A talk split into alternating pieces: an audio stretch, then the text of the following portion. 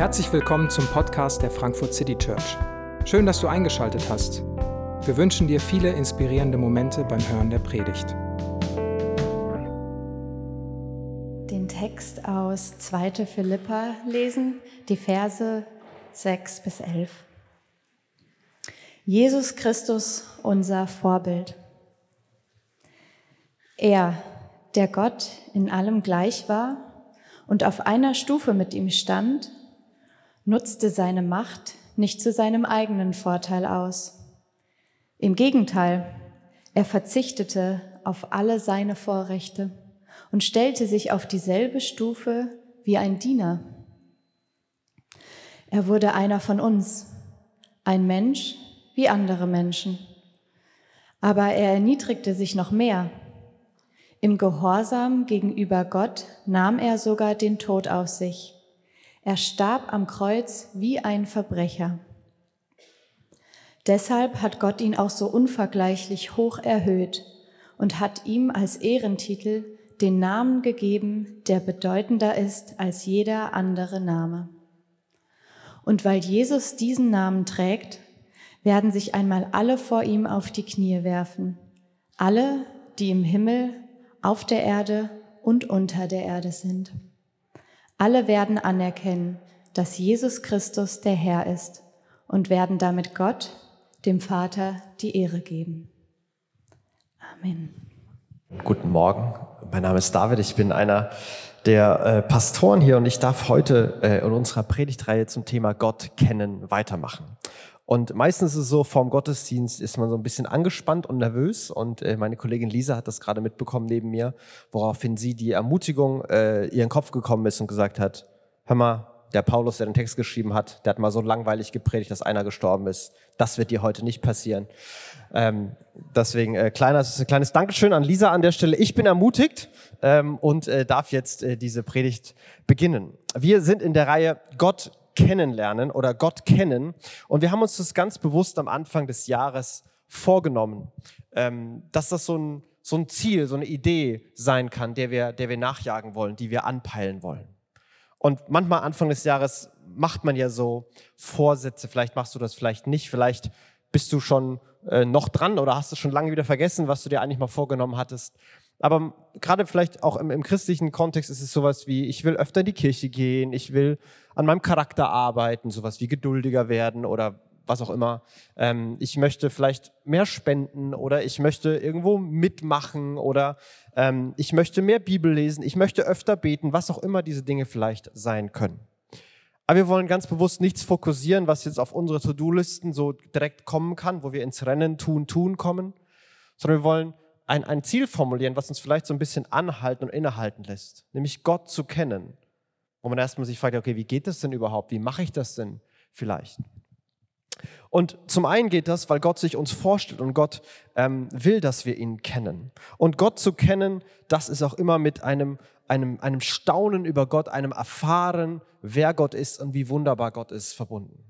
Da hat Chris vor zwei Wochen drüber gesprochen, dass Gott kennenlernen, ohne über Gott zu staunen, ohne an Gott Freude zu haben und Gott zu genießen, dass das, dass das nicht funktioniert. Das, da stimmt dann was nicht. Da hat man Gott noch nicht so kennengelernt, wie er eigentlich ist, wenn dieses Gefühl nicht da ist. Oder es ist in Vergessenheit geraten, wie Gott eigentlich ist. Und unsere Einladung ist, dass wir gemeinsam Gott so kennenlernen können, dass wir etwas Neues, etwas Tieferes, etwas Überraschendes kennenlernen und vor allem, dass unsere Freude, unser Staunen über Gott größer wird und das an vielen Stellen Einfluss in unserem Alltag hat. Ähm, vielleicht hattest du gestern die Chance, bei der schönen Sonne einmal äh, rauszugehen, einmal die Sonne auf dein Gesicht strahlen zu lassen, ein bisschen weniger Jacke mitzunehmen, als du sonst immer mitgenommen hast. Ähm, und was wir in dieser Reihe wollen, ist ein Gefühl von, äh, die Sonne mal auf der Haut zu spüren und zu erleben, ah, okay, das ist es, das kann es sein, so ist Gott und nicht nur euch Bücher auszuteilen, wo ihr studieren könnt und lesen könnt, wie die Sonne ist, wie sie physikalisch aufgebaut ist, was sie alles so macht. Das ist ein Teil, Fakten, die brauchen wir auch. Und deswegen beschäftigen wir uns mit der Bibel. Aber es braucht auch immer diese Erfahrung von Gott, diese Erfahrung, dieses Erleben, wer Gott ist. Und wir hoffen, dass in diesen Gottesdiensten und in den nächsten Wochen ähm, das für dich passieren kann. Damit unsere Erfahrungen, die ja ganz unterschiedlich sind und die auch vielleicht von Tag zu Tag variieren, aber einen, einen Kontext, einen Fokus, eine Richtung bekommen, wollen wir uns immer wieder mit der, mit der Bibel, mit Gottes Wort beschäftigen. Denn mal scheint die Sonne und mal scheint die Sonne nicht. Meine Erfahrung ist grundlegend anders und es kann sein, dass ich deswegen grundlegend andere Entscheidungen über die Sonne treffe. Die Sonne gibt es nicht oder die Sonne versteckt sich vor mir, die Sonne ist blöd, die Sonne hat mich im Stich gelassen, oh, die Sonne ist wieder da, weil ich heute Morgen mein Müsli aufgegessen habe. Was auch, was auch immer da abgeleitet werden mag. Und das ist vielleicht ein bisschen albern, aber es kann uns eine Idee geben, warum ich glaube, dass die Bibel so entscheidend ist und warum wir auch in diesen Wochen in Bibeltexte eintauchen. Ich weiß, dass Gott zu kennen und Gott zu erfahren für Menschen auf ganz verschiedene Arten und Weisen passiert. Persönlich im Stillen, in der Gruppe von Menschen, draußen in der Natur, irgendwo im stillen Kämmerlein, in einem Gottesdienst, in der Musik, ähm, in, im Lesen, im was auch immer es für dich sein kann.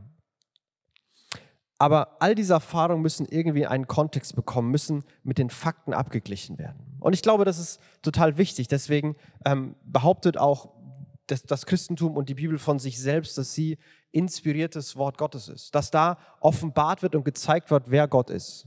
Inspiration heißt nicht, dass da ein Diktierengel saß, der alles Wort für Wort diktiert und geschrieben hat, sondern es heißt, dass Menschen Erfahrungen, wo Gott sich vorgestellt hat, Gott sich gezeigt hat und Gott gesagt hat, schreib das auf, denn das ist mehr als nur deine persönliche Erfahrung. So bin ich wirklich und so bin ich für alle Zeiten.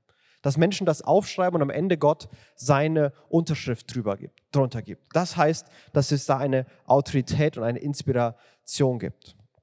Und deswegen wollen wir uns auch der Bibel nähern und unsere Gotteserkenntnis und unsere Gottes Erfahrung auch immer wieder an der Bibel messen, ja sogar anders durch die Bibel neue Gotteserkenntnisse und neue Gotteserfahrung in unser Leben bringen und Gott wirklich kennenlernen, denn er spricht noch heute durch sein Wort. Davon sind wir überzeugt und deswegen wollen wir auch heute in einen Text einsteigen, den wir gerade gehört haben. Es ist ein, ein, ein, ein Gedicht, ein Lied, das äh, Paulus vielleicht selbst geschrieben hat, das er in diesem Philipperbrief und äh, verbaut, wo er sich ganz konsequent und ganz fokussiert mit der Person Jesus ähm, beschäftigt. Und es ist ein Lied, das, glaube ich, nur so entstanden sein kann, weil ähm, Jesus so erlebt wurde. Man würde ähm, keine Gedanken sich so machen, dass Gott so ist, dass Gott diesen Weg geht. Aber bevor wir da weitergehen, schauen wir erstmal da ganz konkret rein in ein paar Details, die dieser Text uns sagt. Und dieses Gedicht beginnt so. Er, das ist Jesus, der Gott in allem gleich war und auf einer Stufe mit ihm stand, nutzte seine Macht nicht zu seinem eigenen Vorteil aus. Jesus steht mit Gott auf, auf einer Stufe. Jesus ist Gott in allem gleich. Also wir gehen hier direkt ins alleroberste Regal. Hier wird von einem Menschen gesagt, er ist wie Gott. Er ist Gott gleich, er steht auf einer Stufe mit ihm. Aber all das nutzt er nicht für sich selbst aus, zu seinem eigenen Vorteil. Er hält nicht gierig daran fest, sondern er ist bereit, es loszulassen. Vers 7, im Gegenteil, er verzichtet auf seine Vorrechte und stellt sich auf dieselbe Stufe wie ein Diener. Er wurde einer von uns, ein Mensch wie andere Menschen. Also hier gibt es diesen parallelen Aufbau von der, von der Stufe mit Gott auf die Stufe eines Dieners, auf die Stufe der Menschen. Es ist ein, ein, ein krasser Kategoriewechsel. Ich bin wie Gott, aber ich halte nicht daran fest. Ich, ich lasse es sogar freiwillig los und ich gehe auf die Stufe der Menschen. Jesus wird Mensch. Er verzichtet auf seine Vorrechte. Andere übersetzen, er entleert sich oder er ent, entäußert sich. Also er, er, er ist ja voller Gott, ewiger Gott, unendlicher Gott, unsterblicher Gott, allmächtiger Gott. Aber all das ist er als Mensch nicht. Also muss er es irgendwie loswerden. Ich weiß nicht, ob er, vielleicht muss man sich das vorstellen, er macht sich bereit, auf die Erde zu gehen, weil er das eben vorhat. Und dann ähm, packt er in seinen Rucksack und seine, und seine Klamotten, seine Ausrüstung oder was er da auch alles immer anhat und sagt, okay, das hier, Allmacht, das bleibt hier. Allwissenheit, das bleibt auch hier. Eigentlich alles, was mit All anfängt, das bleibt alles hier. So, ähm, ich bin unsterblich, ähm, ich bin unvergänglich. Das muss auch alles hier bleiben. Auch alles mit un. Un kann auch alles hier bleiben. Brauche ich auch alles nicht gerade da. Und er verzichtet auf all das. Er legt all das ab. Er wird ein Mensch und er erlebt all das, was Menschen erleben. Er macht diesen, diesen freiwilligen Abstieg. Er geht in Zeit und Raum, ein Mensch aus Fleisch und Blut. Er erlebt auf einmal Begrenzung, er erlebt auf einmal Mangel, Hunger und Durst. Das hat er als Gott nie gekannt. Spürt die Vergänglichkeit. Wahrscheinlich war Jesus krank. Er sieht andere leiden. Sehr wahrscheinlich musste er seinen Vater relativ früh, also seinen irdischen Vater Josef relativ früh beerdigen. Und all diese, diese Eigenschaften, die das sein ganzes Gott da, sein ewiges Gott-Dasein so nützlich waren, all diese Alls und Uns, die sind auf einmal alle weg. Und trotzdem behält er seine, seine Herrlichkeit. Sie wird nur anders verpackt. Er packt seine Herrlichkeit in Fleisch und Blut und auf einmal können Menschen die Herrlichkeit Gottes sehen. Das ist, was der Apostel Johannes beschreibt. Das ist, was wir in den letzten Wochen auch beschrieben haben, dass diese Schönheit Gottes in, in Fleisch und Blut gehüllt in Jesus sichtbar wird. Er wird ein Mensch wie andere Menschen. Und doch bleibt er Gott. Er ist ganzer Mensch und ganzer Gott. Und um diesen Begriff hier, äh, Fun Fact für alle Kirchenhistoriker, um diesen Begriff des Entleerens wurden jahrhundertelang diskutiert ob denn Jesus noch Gott war, ganzer Gott, halber Gott oder nicht, bis irgendwann entschieden wurde, wahrer Mensch, wahrer Gott, ist, ein logischer, ist eine logische Spannung, aber näher kommen wir dem Ganzen nicht. Genauso wie wir näher, nicht näher dem Ganzen kommen, dass Gott irgendwie im Himmel sein kann und gleichzeitig auf der Erde, dass Gott mehrere Personen ist und trotzdem nur ein Gott ist. Das wurde dann Trinität genannt. Näher können wir es nicht beschreiben als in diesem Spannungsfeld. Aber auch dann geht es nochmal einen Schritt weiter. Er wird ja nicht nur Mensch und hat dann halt das ein gutes Menschenleben oder nettes Menschenleben, sondern er erniedrigt sich noch mehr. Im Gehorsam gegenüber Gott nahm er sogar den Tod auf sich und starb am Kreuz wie ein Verbrecher. Er erniedrigt sich. Der, der ewige Gott wird erniedrigt. Es geht nach unten für ihn. Ein steiler Abstieg. Auf einmal muss Gott gehorchen. Er muss Gehorsam ausüben. Er muss machen, was jemand anders sagt und den Willen eines anderen erfüllen und ist nicht mehr selbst der, der durch seinen Willen alles bestimmt. Und im Gehorsam ist er bereit, den Tod auf sich zu nehmen. Ultimative Vergänglichkeit, ultimatives Leid am Kreuz zu erleben und er stirbt wie ein Verbrecher. Er ist nicht gekommen, um als angesehener Mensch zu leben, sondern er geht noch mal eine Stufe tiefer. Er geht ganz nach unten, ganz nach unten ans Kreuz. Tiefer konnte man damals nicht sinken. Von Allmacht zu absoluter Ohnmacht. Von Ewigkeit zum Symbol der Vergänglichkeit und der Grausamkeit dieser Welt. Von ewiger Anbetung und Verehrung zum Spott der Leute.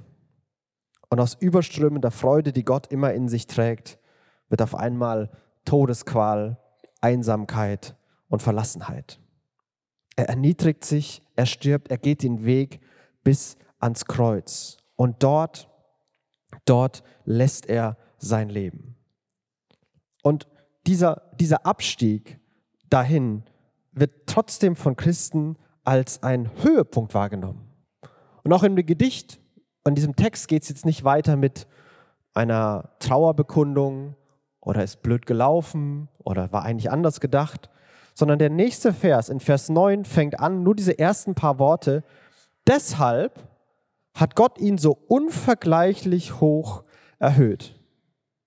Und bis hierhin denkt man, okay, Gott, Mensch, Verbrecher, Abstieg. Aber auf einmal kommt hier eine Deutung rein. Nee, deshalb, wes weshalb genau? Wegen dem Abstieg, wegen seinem Gehorsam, seiner Erniedrigung, seinem Tod am Kreuz. Deshalb hat Gott ihn so unvergleichlich hoch erhöht. Gott hat es umgedreht. Das, was weltlich nach einem Abstieg aussieht, das, was ich als absoluten Verlust bewerten würde, das, was ich nie im Leben freiwillig tun würde, alles von ganz oben aufgeben, loslassen, bis ganz nach unten zu gehen. Jesus hat es freiwillig gemacht und deshalb wird er so hoch erhöht. Zum einen auf den ersten Blick ist das Kreuz eine, eine Absurdi Absurdität, ein, ein, ein Fehler im Plan, ein Problem, was so hätte nicht sein können. Sinnlos, so einen, so einen Gottmenschen hätte man doch ganz anders in dieser Welt einsetzen können. Es gibt doch so viele gute Probleme und so viele Regierungspositionen, die er hätte einnehmen können. Das ist doch Verschwendung. Aber in einem zweiten Blick lässt es ein Staunen. Am Kreuz werden Gott und Mensch versöhnt, weil Jesus Sünde auf sich nimmt und Vergebung schenkt. Weil alle Rechnungen, die zwischen Gott und Mensch offen waren oder potenziell noch offen sein werden, alle beglichen werden für alle Zeiten. Es liegt genug Gnade, genug Geld auf dem Tisch, dass keine Rechnung offen bleiben muss, egal was kommt. Auf einmal ist Hoffnung da, denn die Welt kann erneuert werden, weil alles Zerstörerische, alles Chaos, alles Böse sich auf Jesus stürzt. Aber Jesus es in den Abgrund reißt. Jesus es, in Jesus wird der Tod selbst gerichtet und kommt an sein Ende. Die Vergänglichkeit wird besiegt und es gibt Hoffnung darauf, dass die Vergänglichkeit zurückgedrängt werden kann, dass sie eines Tages sogar überwunden werden kann und alles neu und wieder schön werden kann weil Jesus diesen Weg bis ans Kreuz gegangen ist. Es zeigt die Liebe Gottes zu seinem Volk, die Gerechtigkeit Gottes, der nicht einfach Schwamm drüber sagen kann. Es zeigt seine Treue, weil er bereit ist, seine Versprechen zu halten, koste es, was es wolle. Und es zeigt seine Herrlichkeit, seine Schönheit. Denn auf eine so erstaunliche und unerwartete Weise wird da die ganze Liebe, die ganze Treue, die ganze Gerechtigkeit, die ganze Schönheit Gottes sichtbar. Und auf was auf den ersten Blick ein Abstieg war, ist eigentlich der Triumph. Deshalb hat Gott auch ihn so unvergleichlich hoch erhöht. Nicht, weil er am Anfang schon Gott war, sondern weil er bis ganz nach unten gegangen ist. Deshalb hat Gott ihn erhöht und hat ihm einen Namen, als Ehrentitel den Namen gegeben, der bedeutender ist als jeder andere Name. Diese, diese Idee des Namens ist die damalige Formulierung für, ähm, die, das steht für die Person, sein, sein Ruf, sein Image, seine Integrität, all diese Dinge zusammengebunden. Er ist die angesehenste, oberste, integreste, vertrauenswürdigste, verehrteste Person, die es überhaupt geben kann. Das ist mit diesem, er hat diesen bedeutenden Namen bekommen. Er ist diese bedeutende Person geworden. Und weil Jesus diesen Namen trägt, werden sich einmal alle vor ihm auf die Knie werfen. Alle, die im Himmel, alle, die auf der Erde und alle, die unter der Erde sind. Jesus trägt diesen Namen und sein Triumph, sein Erhöhtsein, sein über den Dingen stehen, geht über Himmel und Erde hinaus geht in die Vergangenheit für alle, die schon unter der Erde liegen und geht in die Zukunft für alle, die, ähm, die jetzt noch leben und nach vorne schauen. Jesus steht über allem und eines Tages werden alle anerkennen, dass dieser Jesus, der den Weg nach unten ans Kreuz gegangen ist, absolut triumphiert. Hier wird ein Versprechen wahr, was schon immer gesagt wird, dass irgendwann alle Knie sich vor Gott beugen. Und das wird jetzt zugespitzt auf Jesus. Irgendwann werden sich alle vor Jesus beugen. Und alle werden anerkennen, dass Jesus Christus der Herr ist und werden damit Gott dem Vater die Ehre geben. Und dieses Bekenntnis, dieser Satz, das ist das ganz Zentrale und ganz Besondere, das Hoffnungsvolle, das Mächtige in dem, was hier beschrieben wird, dass Jesus Christus Herr ist. Jesus Christus ist der Herr. Er ist der Christus, der Gesalbte, der Messias, der versprochene Retter. Alles, was Gott versprochen hat, wird in ihm wahr. Die Absichten Gottes, die Pläne Gottes werden durch ihn erfüllt. Mensch und Gott werden wieder miteinander verbunden. Gottes Idee, dass die Menschen die Welt an seiner Stelle regieren, gemeinsam mit ihm regieren, die beginnt neu Fahrt aufzunehmen im Reich Gottes. Der Segen, den es geben wird, wird den Fluch und das Chaos auch aus dem letzten Winkel im Himmel und auf der Erde vertreiben. Und es wird irgendwann ein neuer Himmel und eine neue Erde geben, wo alles so ist, wie es sein soll. So wie hier, nur ohne all das, was wir schon am liebsten gestern hätten loswerden wollen. All den Schmerz, all den Leid, all die Trauer, all die Ungerechtigkeit, all diese Dinge werden nicht mehr sein, sondern Frieden, ausgelassene Freude und vor allem Staunen über Gott. Der Retter der tröstet, der ganz viel Hoffnung und Zuversicht gibt. Er ist Jesus, der Christus. Und er ist Herr. Jesus Christus ist der Herr. Und auch das ist ein, ein absolut aufgeladenes Statement, ein, ein trotziges politisches Bekenntnis. Mitten im Chaos, mitten in all dem, was sicher scheint oder unsicher ist. Mitten im all dem, wo Machthaber und Große und Mächtige sich gegenseitig die Bälle zuspielen oder wegnehmen wollen, ist der, der eigentlich der Herr ist, Jesus, der eigentlich über allem steht. Er hat die oberste Autorität. Und das mag heute absurd klingen, aber damals haben das kleine jüdische, einfache Leute dem Kaiser ins Gesicht gesagt. Du hast zwar die, du regierst zwar die ganze Welt, die wir kennen, du hast alle Soldaten, die es auf der Welt gibt, die arbeiten für dich, aber du bist nicht der eigentliche Chef. Es gibt einen, der ist über dir. Das ist der Jesus, der am Kreuz war, der Christus. Er ist Herr. Und ich stelle mir das vor, dass so einen Gott zu haben, der so sehr seine Versprechen hält, dass es, er bereit ist, alles zu geben, der seine Treue zeigt, seine Liebe zeigt, der unbedingt möchte, dass es Beziehungen gibt. Nicht nur generell mit der Menschheit, sondern mit jedem persönlich, auch mit mir und auch mit dir. Der dafür alle Rechte aufgibt, der bereit ist zu leiden und zu sterben. Ja, all das tut, obwohl sich eigentlich keiner dafür interessiert hat, keiner darauf gewartet hat. Alle es für unnötig empfunden haben, was da am Kreuz passiert. So ein Gott hätte ich mir nicht ausgedacht. So ein Gott ist wirklich ganz anders. So ein Gott muss ich vorstellen, sonst wäre ich nie drauf gekommen. Aber so einem Gott kann ich auch vertrauen. Dem kann ich auch manchmal einen Vertrauensvorschuss geben, wenn ich so manches nicht verstehe. Und einen Herrn wie Jesus zu haben, der sich für mich interessiert. Und das ist, dass, dass, dass ich aufleben kann, das ist etwas ganz Besonderes. Stell dir vor, einen Chef zu haben, der sich nicht für Zahlen oder Erwartungen, die eigene Karriere oder den eigenen Bonus interessiert. Dem es nicht wichtig ist, wie er dasteht, sondern der einfach nur möchte, dass seine Mitarbeiter ein gutes Arbeitsumfeld haben, gutes Gehalt bekommen, ihren Bonus schaffen, gesund leben können, der alles tut, damit es den anderen gut geht und selber bereit ist zu verzichten. So ein Chef hätte man gerne. Für so einen Chef wie Jesus es ist, so einen Herrn, für den arbeite ich gerne, dem ordne ich mich gerne unter. Und es ist ein, ein Text, der uns staunen lassen soll. Jesus, der von ganz oben nach ganz unten geht.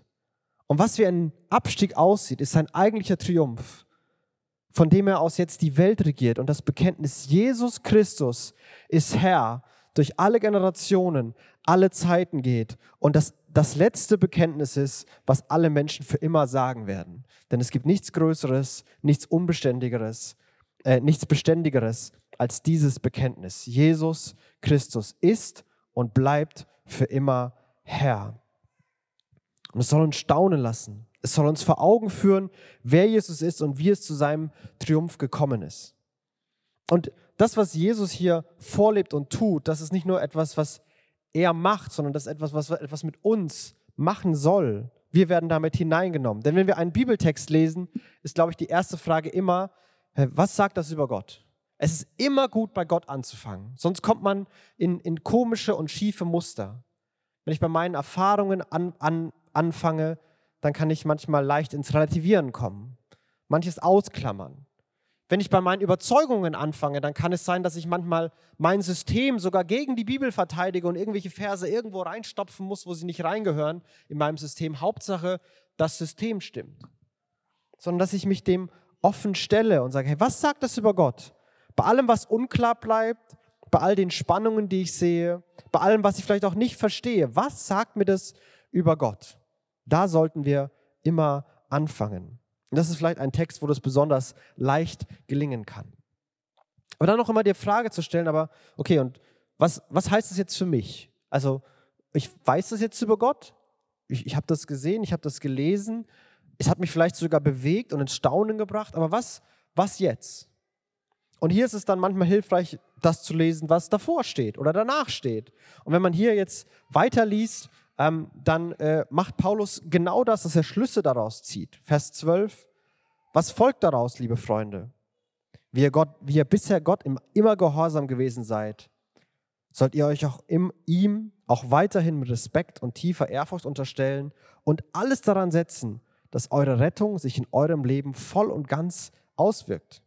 Nicht nur, wenn ich bei euch bin, sondern erst recht jetzt während meiner Abwesenheit. Gott selbst ist ja in euch am Werk und macht euch nicht nur bereit, sondern auch fähig, das zu tun, was ihm gefällt. Wenn ihr das seht, dann soll euch das dazu bewegen, dass ihr euch ihm mit Respekt und mit Ehrfurcht unterstellen wollt. Dass ihr den Wunsch entwickelt, dass sich eure Rettung, das wer Jesus ist und was er versprochen hat, sich mehr und mehr in eurem Leben breit macht, dass es sichtbar wird, dass ihr verändert seid, dass ihr Menschen werdet, die man ansieht, er könnte Gott kennen, sie könnte Gott kennen. Oder vielleicht einen Schritt zuvor, irgendwas ist bei dir doch anders. Sag mir mal, was genau. Und wir sollen daran arbeiten. Unsere Rettung soll sich auswirken. Das soll unser Job sein. Und gleichzeitig macht er wieder den Schwung zurück. Gott selbst ist ja im Werk. Er macht euch nicht nur bereit, sondern auch fähig, das zu tun. Aber wie macht Gott das? Macht, Gott, macht er das irgendwie auf, auf unbegreifliche Weise? Ja, manchmal schon.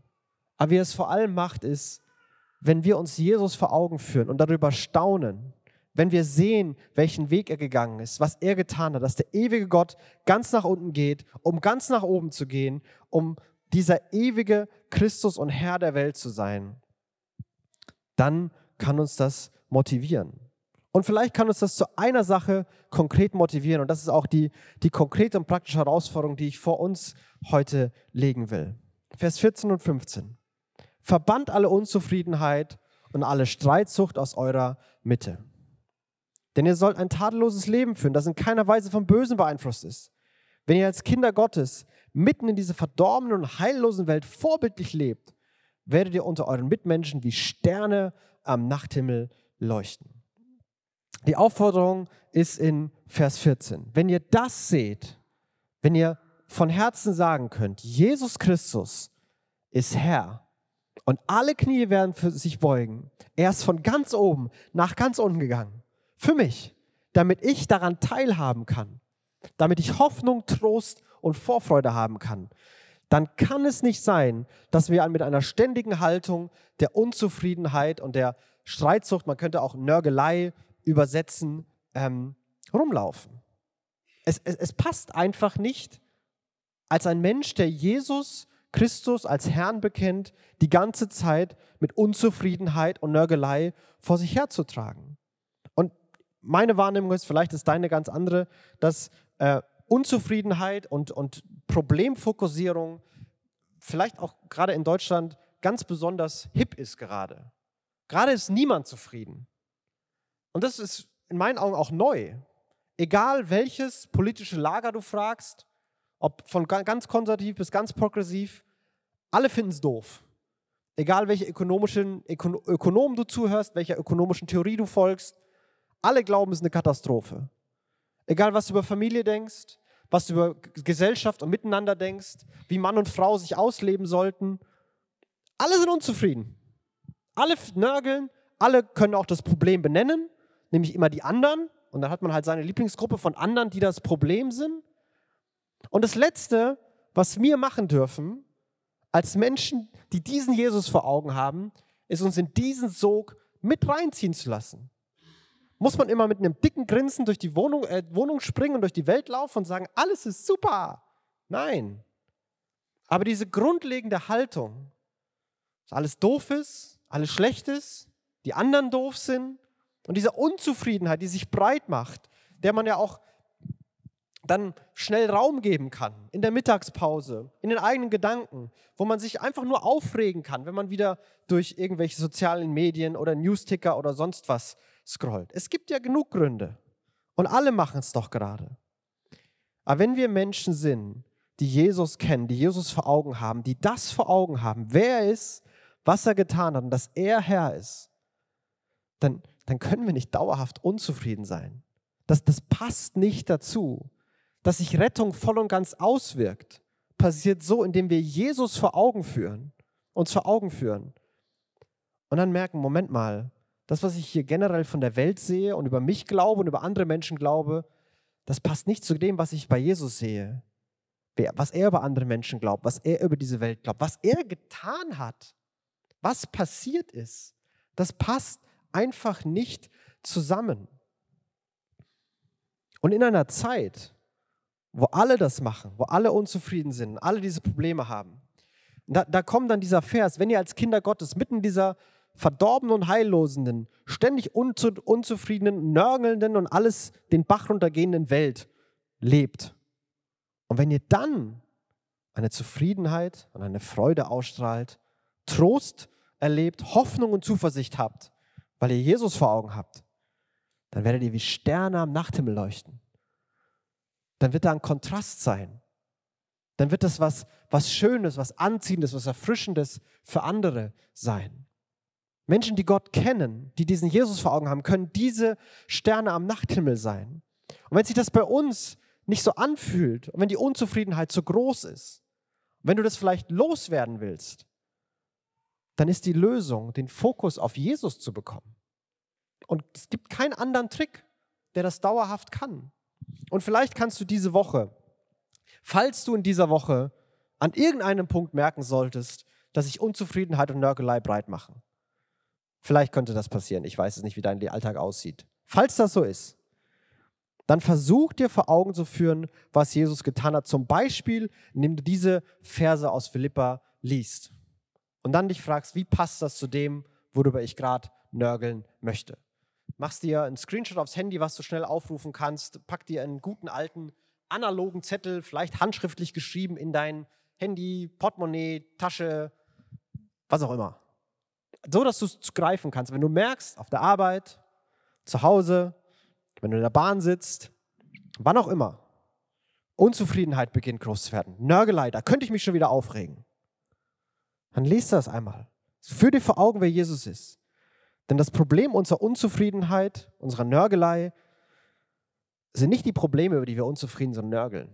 Zumindest nicht als Christen. Die sind da und die nerven auch. Aber das Kernproblem ist, dass wir vergessen haben, wer Jesus ist und ihn nicht mehr im Fokus haben. Und dazu möchte ich uns einladen. Gott zu kennen heißt Jesus zu kennen. Heißt den Gott zu kennen, der all das, was er war und hatte, loslassen konnte. Loslassen konnte für dich und mich. Der sich freiwillig nicht nur schwer gemacht hat, sondern freiwillig leidvoll gemacht hat. Freiwillig unerträglich gemacht hat. Am Kreuz ist er gestorben, damit du und ich mit einer Hoffnung und einer Freude und einem Staunen über Gott anders neu aufleben können. Wo Lasten der Vergangenheit wie Schuldgefühle vergeben werden können. Wo, wo tiefe Verletzungen begonnen werden, durch Gnade, durch Annahme von Jesus geheilt und verändert zu werden. Und wenn wir erleben, wer Gott ist und Gott sehen, dann beginnt sich auch Veränderung in unserem Leben breit zu machen. Veränderung bringt immer bei Gott. So ist Gott. Das hat Gott getan. Und dann erst, dann erst tun wir etwas und machen wir uns auf den Weg. Und ich möchte dich einladen, Gott kennenzulernen, vielleicht mit diesem Vers und vielleicht besonders dann dir das vor Augen zu führen, wenn sich mal wieder Unzufriedenheit oder Nörgelei in deinem Leben breit machen möchte. Ich möchte beten. Jesus, danke, dass du ähm, den Weg von, von ganz oben nach ganz unten gegangen bist. Und da, wo wir zuerst vielleicht schockiert sind und es nicht verstehen, wie das sein kann, umso länger wir hinsehen, umso mehr du uns die Augen dafür öffnest, was da am Kreuz passiert ist, umso mehr staunen wir. Dass du dein Gottsein und dein Leben gibst, damit wir bei Gott sein können und aufleben können. Dass du alles Leid der Welt auf dich nimmst, damit wir aus allem Leid erlöst werden können dass die Hoffnung dazu besteht und dass diese Hoffnung eines Tages Realität wird. Und Jesus, ich bete, dass du auch diesen Moment nutzt, um uns die Augen dafür zu öffnen, uns staunen zu lassen, eine Perspektive, einen klaren Blick auf dich zu geben, dass wir dich jetzt spüren, so wie wir Sonnenstrahlen im Gesicht spüren. Und dass das unser Leben mit Zufriedenheit, mit Dankbarkeit, mit Freude prägen kann. Und wir dann in eine Welt gehen, und leuchten können wie Sterne am Himmel. Jesus, Das ist mein Gebet für diesen Moment und diesen Gottesdienst und unser Leben. Amen.